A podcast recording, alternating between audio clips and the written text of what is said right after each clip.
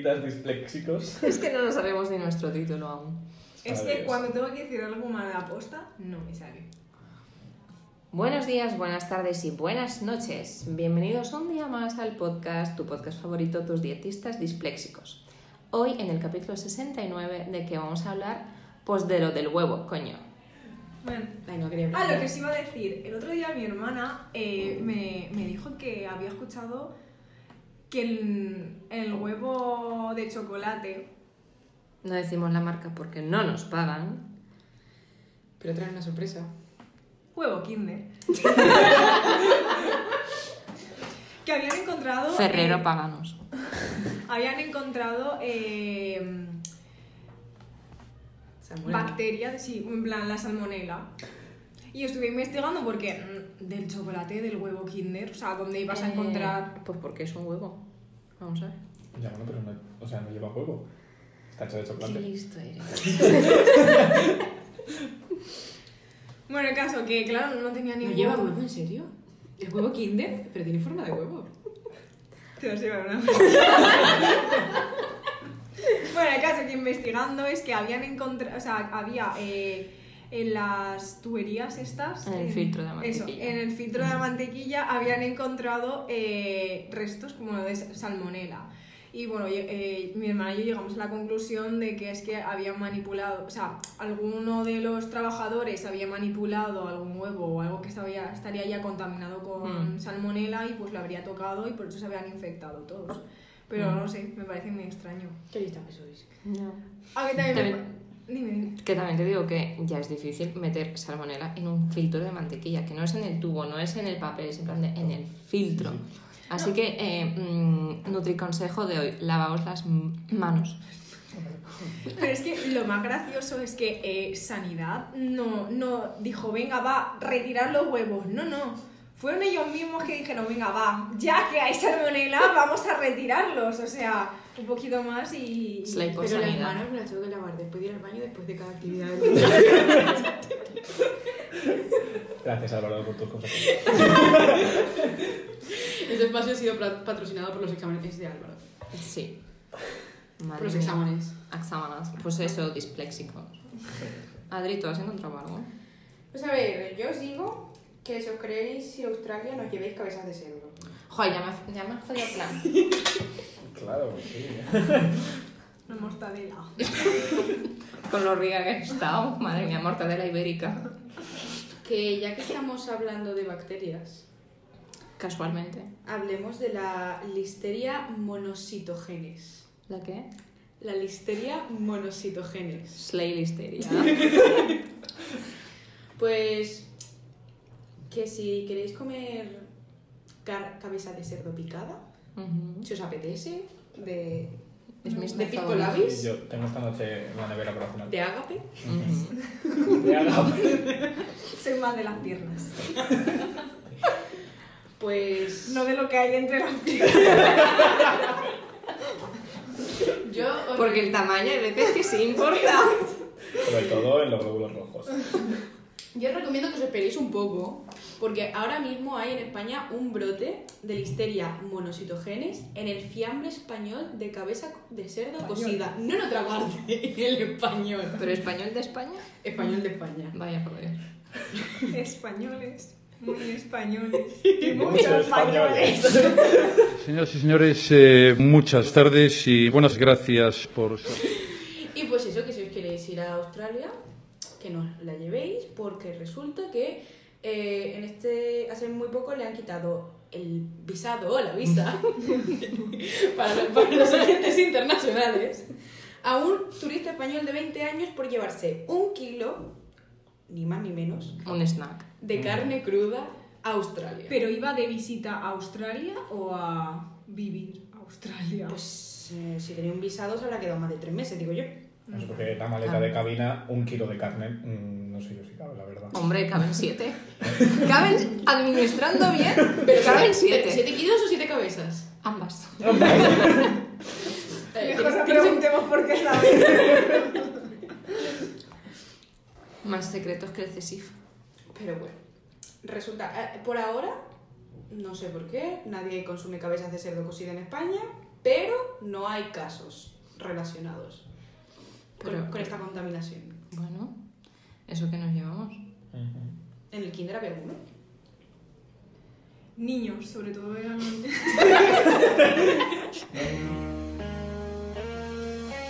Niños, niños, futuro. Niños. No, sobre todo eran, ni- eran niños pequeños que estaban, eh, bueno, que habían ido No al había, niños, no había niños hospital altos. bajando Niños abajo. grandes. Todos necesitaban taburete para llegar a la pizarra. Eran, eh, pues eran niños eh, que nada, que habían ido al hospital ah, porque presentaban síntomas de náuseas, vómitos, diarreas y tal. Y al final llegaron a la conclusión que fue por eso, porque todos los niños que habían ido, daba la casualidad que habían consumido huevo Kinder Y encima todos de la misma fábrica. de Ferrero. En Arlo, en Bélgica.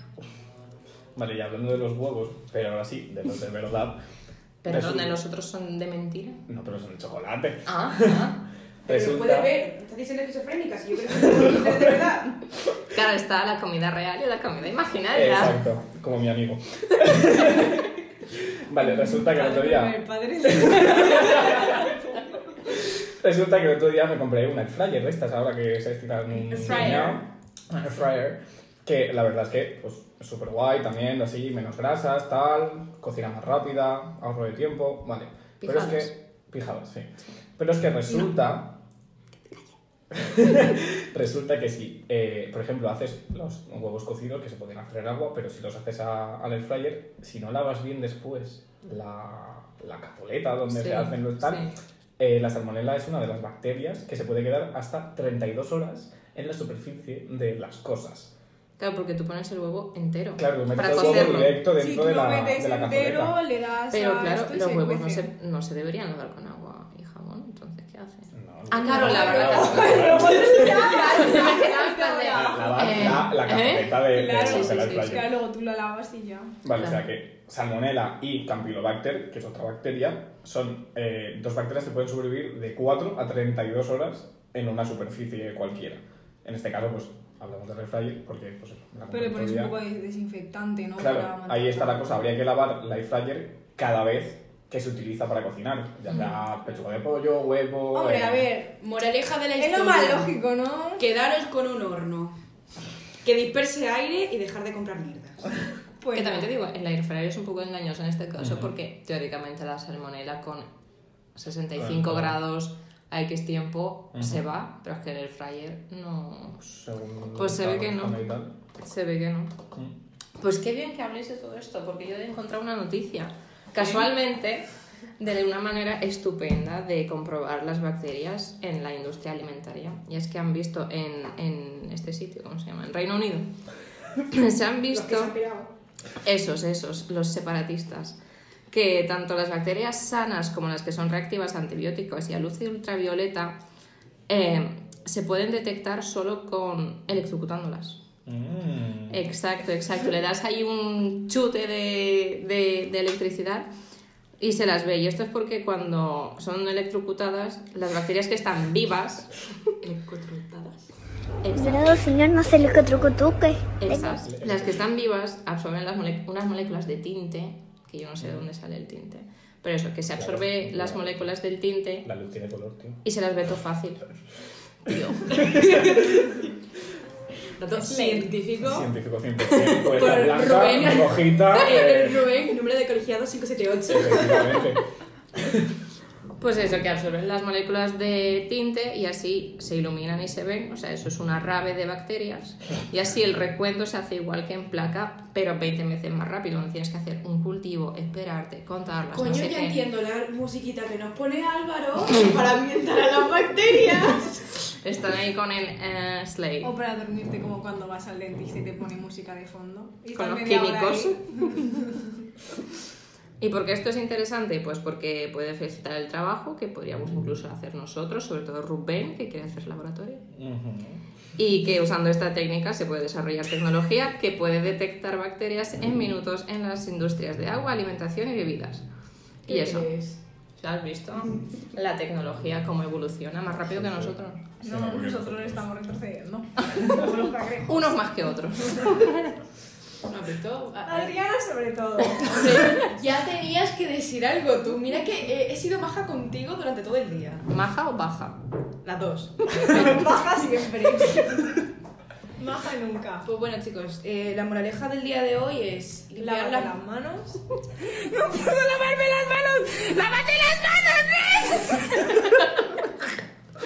Eh, lavad los huevos, lavaos los huevos, eh, por favor. Ambos Ambos. tipos. No os llevéis cabezas de cerdo a Australia, que os pueden detener. Y no comas huevo. Kinder. Que estén contaminados. ¿Sabes que para ser presidente no, no puedes tener delitos? Imagínate que tu delito sea haber metido una cabeza de cerdo en Australia.